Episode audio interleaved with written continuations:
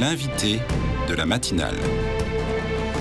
KTO Radio. Bonjour à tous pour parler de la journée mondiale des pauvres ce dimanche 19 novembre. Eh bien, l'invité sur KTO Radio, c'est Sœur Laure Blanchon. Bonjour. Bonjour. Vous êtes Ursuline de l'Union romaine, professeur en théologie dogmatique et pratique et titulaire de la chaire Jean Rodin au Centre Sèvres. Vous accompagnez également le réseau Saint-Laurent et vous êtes membre, vous allez nous en parler, de la fraternité de la Pierre d'Angle, fraternité Carmonde à Beaugency dans le Loiret, dans la spiritualité euh, du, Père Joseph Wrezinski. On peut signaler en lien avec le thème que vous avez contribué au livre Se réformer ou mourir, cette théologienne prenne la parole chez Salvatore, euh, notamment pour le chapitre intitulé, je cite le titre du chapitre, Tisser des liens avec des personnes très pauvres, un chemin de vie nouvelle. C'est un titre à contre-courant. Oui. Euh, avec, ce, avec ce chapitre, je voudrais montrer. Alors, le livre euh, se naît dans le sillon de, du rapport de la SIAS, de la réformation de l'Église euh, par rapport aux abus.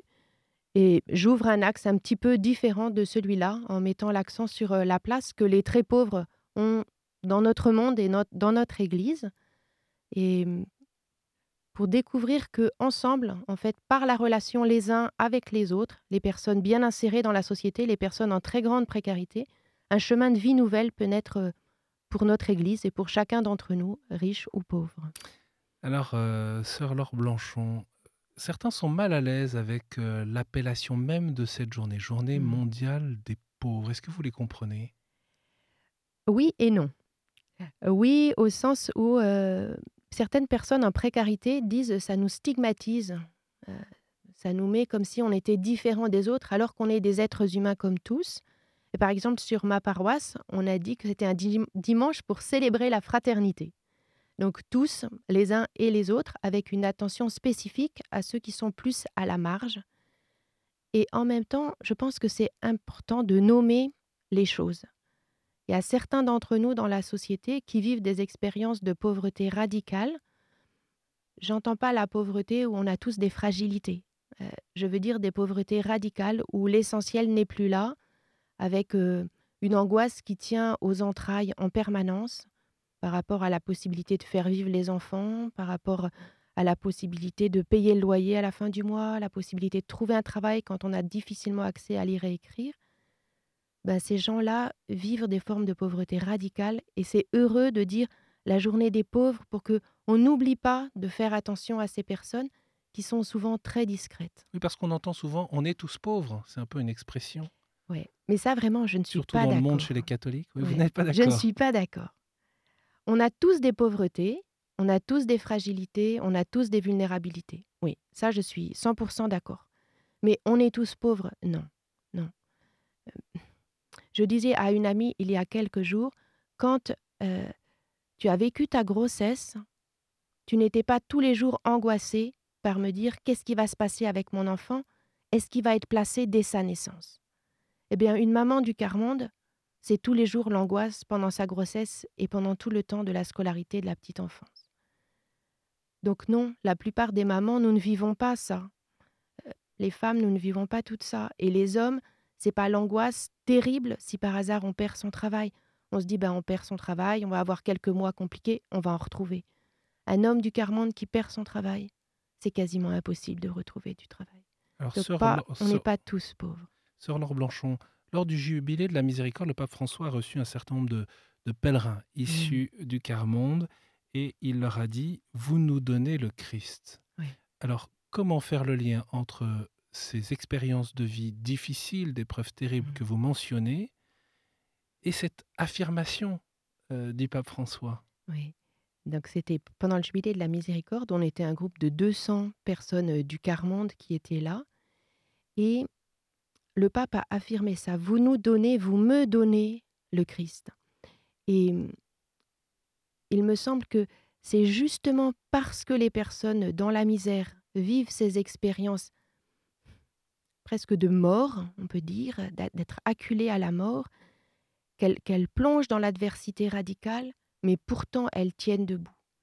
Et donc, ces expériences au creux de leurs existences mêmes leur font vivre quelque chose du mystère pascal, les font entrer dans la mort de Jésus et sa résurrection, ils la vivent dans leur propre corps, dans leur propre chair, et du coup, le mystère de la foi, le cœur de notre foi de mort et de résurrection, s'éclaire pour eux, non pas dans la tête, comme c'est souvent pour nous, mais du fond de leurs entrailles.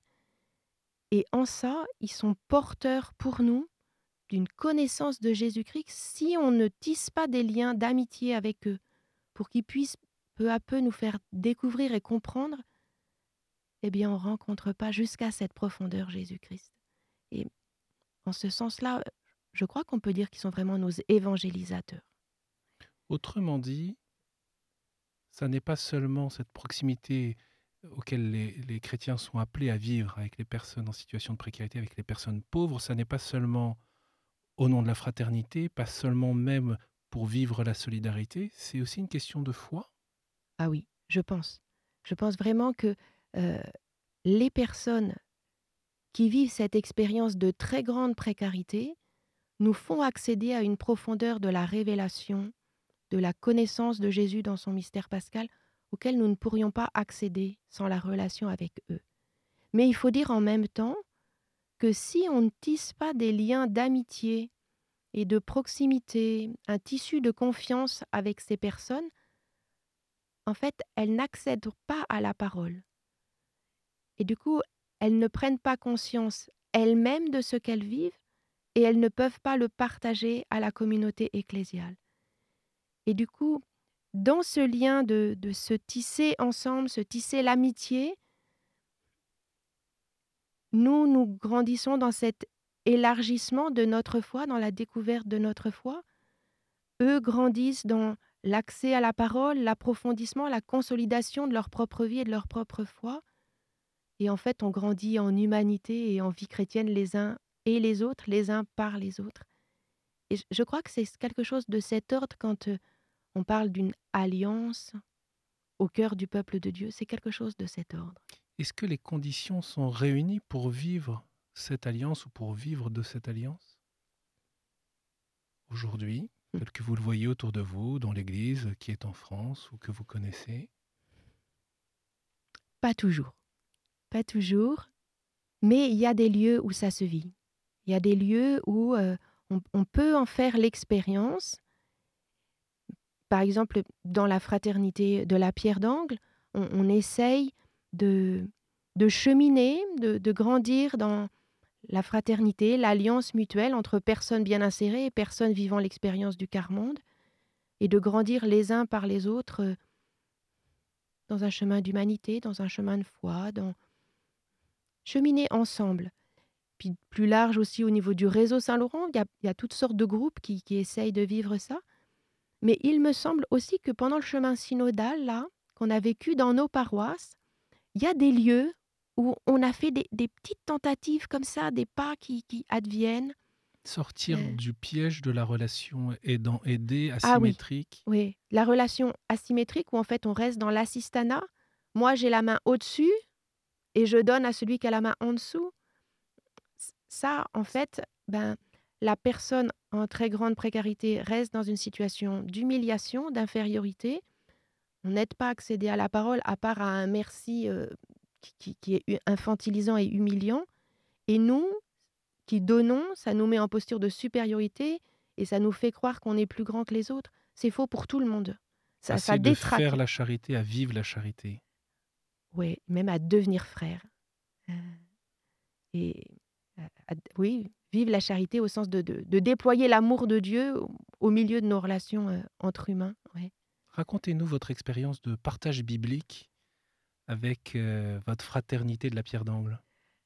Donc on se réunit une fois par mois, ensemble. Dans, le groupe de Beaugency, on est un tout petit groupe, hein, on est 5, 6, 7, ça dépend des semaines. et puis, on commence tout simplement à faire le signe de croix déployé ensemble. Puis on partage un bref passage de la vie du Père Joseph Rezinski. Et les personnes qui vivent la frécarité soulignent oh ben ça, ça m'éclaire sur ma vie et puis font des liens avec leurs existences. Et mon expérience au fil des mois, c'est que ça leur permet de relire leurs existences et de, de mettre des mots sur certaines expériences particulièrement dures, ou bien de trouver des mots pour exprimer quelque chose qu'ils découvrent sur Jésus ou sur la foi ou sur l'Église. Donc ça, c'est un premier temps qui nous occupe un, bon quart d'heure, 20 minutes. Puis après, on rentre dans le partage de la parole de Dieu. Donc là, selon les fois, on, partage tout simplement en lisant le texte, mais ça peut être aussi euh, avec d'autres manières plus euh, pédagogiques, plus actives, parce que certains dans nos groupes ben, n'ont pas accès à lire et écrire. Donc, ben, voilà, en faisant un évangile incarné, en faisant comme un théâtre, puis en relisant l'expérience vécue, ou bien en faisant ça sous forme dialoguée, de permettre aux personnes d'entrer dans la parole de Dieu. Souvent, elles y sont comme de plein pied parce qu'elles elles, elles collent à celui qui est en souffrance ou en adversité dans le récit. Et donc, c'est les aider à prendre un peu de distance pour découvrir le message que le Seigneur vient dire à cette personne de l'Évangile et aussi à elle. Puis dans l'interaction, on, s'aide les uns les autres à aller plus loin dans le texte. Puis on finit par un temps de, prière, souvent d'action de grâce et d'intercession pour ceux qui sont absents. Et puis le dernier temps, c'est le temps du goûter ensemble. et, tout ça fait une expérience de fraternité qui saisit toutes les dimensions de notre être. Hein. Est-ce que, ma sœur, ce partage biblique très simple que vous évoquez, il vous permet de vivre ce que vous expliquiez au début de notre échange, qui était cet approfondissement de la foi? Vous qui êtes théologienne, ben, euh, vous qui enseignez. oui, vraiment, je peux témoigner que ce que j'entends de la parole des personnes très pauvres pour leur manière de, de rendre compte de tels ou tels éléments de l'Évangile m'ouvre les yeux sur certains passages de l'Évangile. Oui, je les ai lus, mais là, tel, tel point ou tel autre euh, est éclairé pour moi.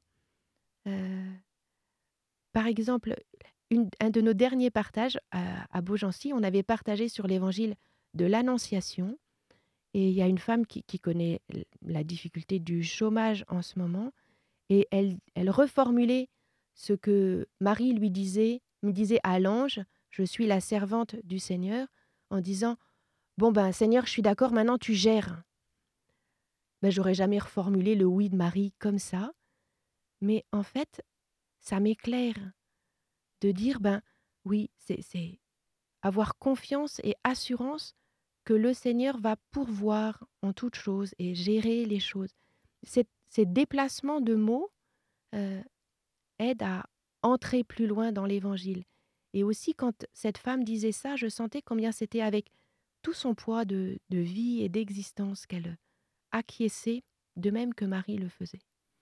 Brièvement, on peut citer euh, le thème de cette journée mondiale des pauvres, ne détourne ton visage d'aucun pauvre, tiré de la Bible, du livre de Tobie. Je vous invite, vous tous qui nous écoutez, à aller le lire. Ce message, vous le trouvez sur le site du Vatican, bien sur le site de, de KTO, avec cette euh, attention ou cette... Euh, manifestation que les, personnes les plus pauvres peuvent nous aider à dépasser les modèles de notre culture actuelle, l'appel au bien-être, l'exaltation de l'apparence physique, de la réussite, la fuite de la souffrance aussi des épreuves. Vous l'avez dit tout à l'heure, les très pauvres peuvent être nos éducateurs. Oui. Les très pauvres peuvent être nos éducateurs et on, peut grandir en humanité les uns par les autres, les uns avec les autres. Et dans, dans le message du pape, euh, il, pointe cette invitation à partager et la parole et le repas ensemble. Bien, de, tenir ça, commencer par la convivialité et l'amitié ensemble, que finalement euh, quelque chose advient de neuf pour nous, chacun d'entre nous, riches et pauvres. Et justement, j'aimerais qu'on finisse notre échange sur une recommandation, peut-être un conseil, une idée pour bien vivre cette journée mondiale des pauvres. Donc dimanche demain sera euh, la journée mondiale des pauvres. Voilà, je vous encourage à, trouver un chemin, chacun le sien. Ça peut être tout petit en souriant à une personne en précarité qu'on va croiser dans la rue, mais ça peut être, si on sait dans notre voisinage, une personne très isolée, l'inviter à table, ou bien de proposer euh, au prêtre de la paroisse, s'il est encore temps, de faire un apéro fraternel à la fin de la messe. Voilà, tout est possible et ça peut être tout simple mais cette attention à la fraternité ensemble. Merci beaucoup, Sœur Laure Blanchon, d'avoir été euh, avec nous ce matin. Je rappelle le titre de cet ouvrage que j'ai cité, Se réformer ou mourir. Cette théologienne prenne la parole chez Salvatore. Et puis bien sûr, je rappelle que KTO consacre une programmation spéciale liée à cette journée mondiale des pauvres ce dimanche 19 novembre, avec notamment la messe présidée par le pape François en direct de Rome à 10h. Merci beaucoup. Merci beaucoup.